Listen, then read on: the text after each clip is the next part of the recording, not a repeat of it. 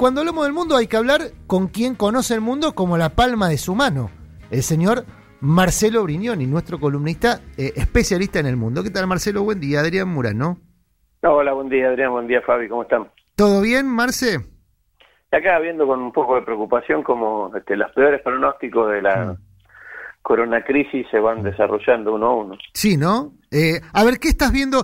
Yo, yo hacía una introducción que no tiene nada que ver con lo que habíamos mencionado en la previa como, como, como tema tuyo para hoy, pero porque la verdad es que me llama la atención cómo la Argentina eh, se desacopla de los debates del mundo de una manera muy, muy violenta. Es decir, la Argentina ni siquiera se puede discutir si eh, el salvataje que está haciendo el Estado de empresas privadas grandes, el Estado le está poniendo plata en el bolsillo a la familia Zaguier, por ejemplo, ¿no? Eh, dueños de la nación, le está poniendo plata en el bolsillo a los empleados del Grupo Clarín, empleados jerárquicos del Grupo Clarín, le está poniendo plata en el bolsillo al CEO de la TAM, pero el Estado le puede poner plata en el bolsillo, pero no puede hacer más que mirar cómo después ellos se la gastan, digamos, o, se la fugan, mejor dicho, ¿no? O, compran dólares o juegan al contado con liqui. Es muy loco que en la Argentina ni siquiera se pueda discutir los términos de la ayuda estatal. En el mundo está pasando otra cosa, o por lo menos por lo que veo en la Comisión Europea están discutiendo otro paradigma en este aspecto, eh, ¿no? En realidad yo, digamos, una, una frase que alguna vez le escuché a un, señor bastante importante que tuvo nuestro país, se llamó Néstor Kirchner, que decía que los debates de la dirigencia política y sus límites tenían que ver con el nivel de genuflexión de sus dirigentes. Me parece que es una buena reflexión en estos tiempos sobre lo que vos planteás. Bueno, ¿y qué estás viendo vos? ¿Qué es lo que ves con más preocupación en el ámbito regional Brasil, Chile, Perú? básicamente me parece que, que, hay un nivel de desorientación en lo científico muy manifiesto, digamos, esta idea de que un día una cosa, otro día otra cosa. Eh, el rol de la Organización Mundial de la Salud, digamos, como todo el rol del sistema multilateral de, de lo que se conoce como gobernanza global es absolutamente patético. Y más allá de determinadas bravuconadas de Donald Trump, vinculadas centralmente a otro tipo de cuestiones, vinculadas centralmente a producir algún tipo de sacudón sobre la política interna norteamericana, donde su gestión está muy cuestionada, mm.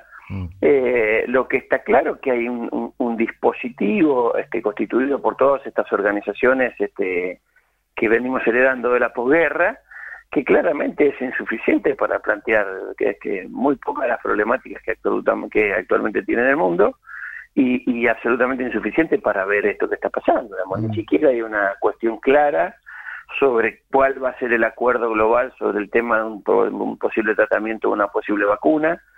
La propia declaración que hizo la OMS, que tuvo su Asamblea Mundial Anual en estos días, es absolutamente confusa sobre si si, si la vacuna y el tratamiento que se pudiera crear este, va a ser de acceso público, va a ser un bien público, como planteó China, eh, va a ser este, registrado a patente con un criterio mm. indemnizatorio, como plantearon otros países. Ese es un temor. Eh, Permíteme cortarte ahí porque acá pasó desapercibido, pero es uno de los grandes debates del mundo. ¿Qué va a pasar? Si en algún momento, todo el mundo cree que en algún momento va a aparecer la vacuna, el propio Ginés González García el otro día en una entrevista televisiva dijo, la vacuna va a estar, meses más, meses, meses menos, la, vacuna va a estar. La discusión que se está dando ahora es, bueno, va a ser de patente libre, es decir, cualquiera, por aparte vos necesitas producir rápido y a gran escala esa vacuna, estás hablando de una pandemia. Entonces, va a ser de patente libre y ahí viene China y dice, sí, sí, yo quiero eh, apoyo que sea de patente libre. Y Estados Unidos y Gran Bretaña se niegan a eso. ¿Se puede explicar, más allá de lo obvio, por qué está esta discusión de patente libre sí, patente libre no entre China y Estados Unidos y el satélite político de Estados Unidos, que es Gran Bretaña en materia de política exterior? Eh, básicamente porque digamos, la industria farmacéutica mueve millones de dólares en el mundo y corrompe dirigentes políticos a lo largo y a lo ancho del mundo. ¿Es por negocio nada más? ¿No hay, no hay geopolítica en discusión ahí? No, me parece que básicamente digamos, hay, hay una cuestión vinculada a, al criterio de control. Eh, el criterio de control geopolítico que siempre se planteó, digamos, lo que se conoce en términos internacionales como el atlantismo, esta mirada que históricamente han tenido Estados Unidos y Gran Bretaña después de la Segunda Guerra Mundial, es esta idea de que digamos, el control sobre determinados accesos a determinadas cosas es lo que permite construir hegemonía y construir dependencia de países periféricos sobre esas situaciones.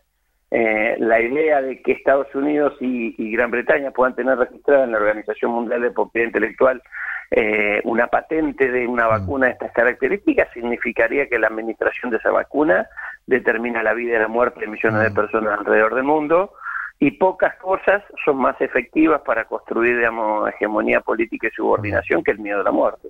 Bien. Marce, buenos días. ¿Cómo anda, Fabio? Hola, Fabio, buen día.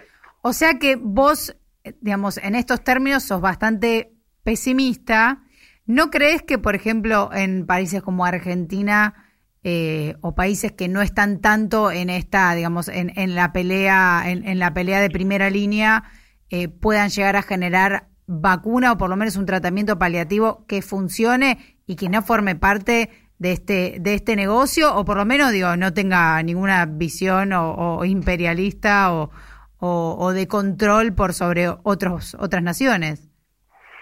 yo lo que veo es que una vacuna de uso de bien público, este, de libre acceso, como un mecanismo de aporte a la comunidad, eh, en mi criterio solamente será posible si es descubierta en alguno de los países que mm. impulsan esta característica. Si es descubierta en alguno de los laboratorios financiados por organizaciones este, económicas internacionales como la Fundación Bill Gates, es muy probable que eso signifique una situación de, de disgregación y de segregación.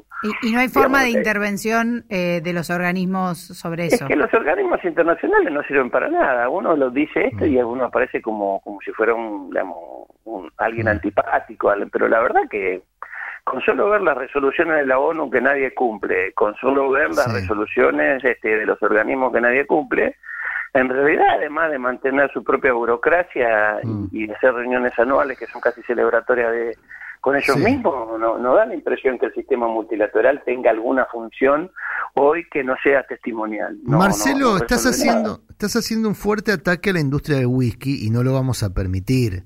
¿eh? Porque al señalar que las, eh, las, organizaciones internacionales no sirven para nada, básicamente es atentar contra la industria del whisky. Eh, Vamos a, abrir un poco el Zoom. Dos o tres temas que vos creas que hay que tener en el radar para esta semana que viene, eh, antes de nuestro próximo encuentro. Que vos decís, mira, la, información que hay que seguir en materia internacional va por acá. ¿Por dónde? Mira, a mí me parece que, la situación de la política interna de Estados Unidos se va a ir este, radicalizando y los debates van a ir creciendo. Hay dos o tres cosas muy importantes. ¿Hay candidata vice de Biden? No, mira, a mí me parece que todavía está bastante resuelto. Yo no tengo absolutamente claro que se puedan hacer las elecciones en Estados Unidos. ¿Qué este, tema ese, no? Eh, las elecciones están previstas para noviembre. Sí. Todo, hay muchos constitucionalistas que dicen que, es inexorable hacerla, aún por otros métodos alternativos a la presencia física de los electores en los centros de votación. Ahora, si ya es limitadísima la democracia estadounidense, que es una de las democracias eh, eh, más elitistas del planeta, digamos, porque hace todo lo posible para que la gente no participe, ¿no? El, sistema, eh, el sistema de votación de Estados Unidos. esto lo va a potenciar, es decir, lo van a terminar eligiendo 15 a 20 tipos, digamos, el presidente de la principal potencia del planeta. Es que en, realidad me parece que no está suficientemente revisado el sistema de democracia liberal tradicional que mm. viene del siglo XIX. Una cosa era la democracia liberal en el mm. momento donde no había mecanismos intervinientes que en lo que se conoce como sociedad civil pudieran alterar esos comportamientos o generar algún tipo de modificación o de manipulación. Y otra cosa es hoy, donde las empresas este, tienen medios de comunicación que bombardean permanentemente con noticias falsas de la población. Eh, me parece que la discusión sobre esta democracia naif, este, donde todo el mundo decide libremente cuál es su opinión sobre las cosas, a mí me parece que merece ser revisada, del mismo modo que merece ser revisado el sistema internacional mm. y, el sistema multilateral que, que, se heredó de estos últimos tiempos, mm. eh, me parece que merece ser revisada cuál es el concepto de democracia mm. y cuál es el concepto de participación popular en la toma de decisiones del Estado. Decías entonces... vos señalabas hace un rato esta situación donde los estados aparecen como financiadores de las empresas mm. absolutamente contra nada. Claro. Eh, entonces, e-, ese formato, la verdad que está bastante lejos de ser un formato democrático. Bien. Eh, decías, Estados Unidos entonces, ¿hay que seguir Chile también? Sí, a mí me parece que, que, lo de nuestra región mm. tiene características diferentes. Yo creo que, digamos, la, la, cosa más importante de nuestra región, lo hablamos con vos varias mm. veces, este, lo hablamos con ustedes, es, digamos, el laboratorio político que se está llevando adelante en Brasil. Mm. Eh, Brasil, a mi criterio, expresa un formato de eh, conceptualidad estatal organizacional novedosa, eh, y me parece de que cómo se desarrolle eso va a impactar en muchísimos lugares. Los Estados Unidos no es tan brutal porque tiene algunos mecanismos de anclaje distintos a los que tiene Brasil. De todas maneras, en este marco que estamos planteando, digamos, este Joe Howley, que es uno de los principales senadores, un senador de Missouri muy vinculado a Donald Trump, acaba de plantear que tiene que ser disuelta la Organización Mundial de Comercio eh, y, gran parte del dispositivo este, de Trump ha planteado que tiene que ser disuelta la Organización Mundial de la Salud. Esta idea de que la, la, globalización y su sistema de funcionamiento internacional está terminado no es una idea que se está discutiendo en los márgenes de la academia de los países periféricos. A mí me parece que claramente ahí hay un formato eh, que está en debate. Y sin ser pesimista, me parece que también hay una necesidad de ilusión sobre una pronta situación de la vacuna, pero como bien dicen algunos científicos norteamericanos, un poco más pesimistas, este, el SIDA tiene 30 años y aún no tiene vacuna, con lo cual a mí me parece que hay toda una redefinición de cómo va a convivir el mundo los próximos meses o tal vez los próximos años con este formato de relación que por otro lado es un formato de relación que daña centralmente cualquier tipo de organización. Mm. Esta vieja discusión donde el poder se discute o en el palacio, entendido por el, digamos, los ámbitos de gobierno o en la calle, eh, está inviabilizado porque la calle no puede ser ocupada por razones sanitarias y, y, en realidad digamos el poder concentrado los medios de comunicación y la toma de decisiones alejada de cualquier criterio de participación popular están a sus anchas en situaciones como estas características Así que tampoco es muy posible que, o por lo menos no creo que sea muy deseable, de aquellos que tienen los mayores niveles de concentración de poder en el mundo, volver a poner la gente masivamente en las calles para que proteste contra ellos.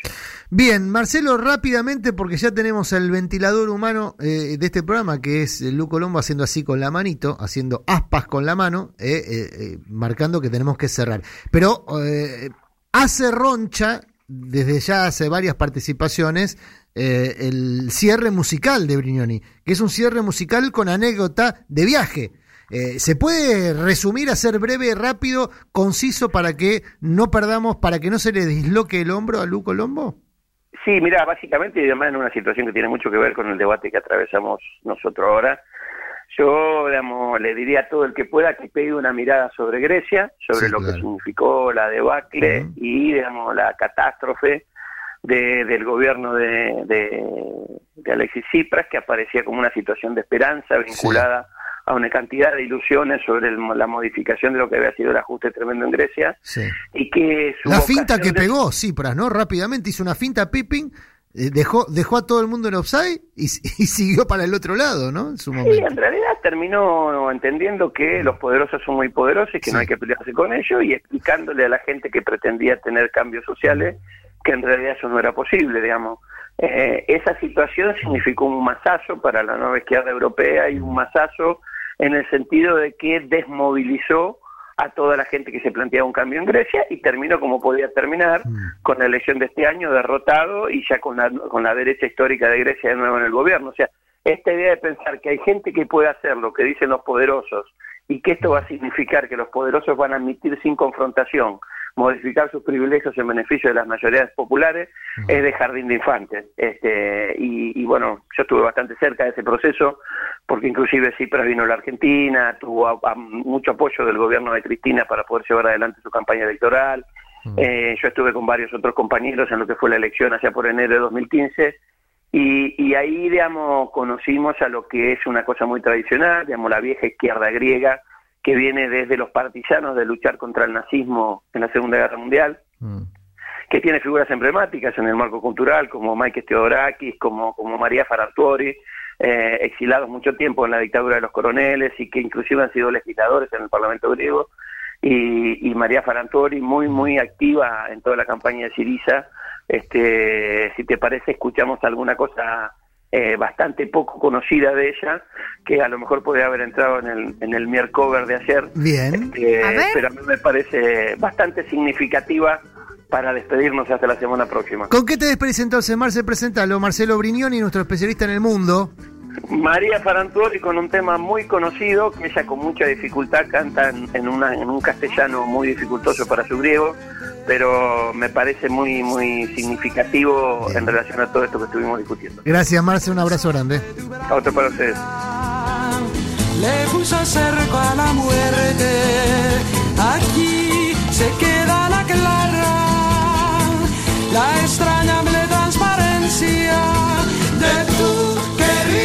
presencia, comandante Che Guevara.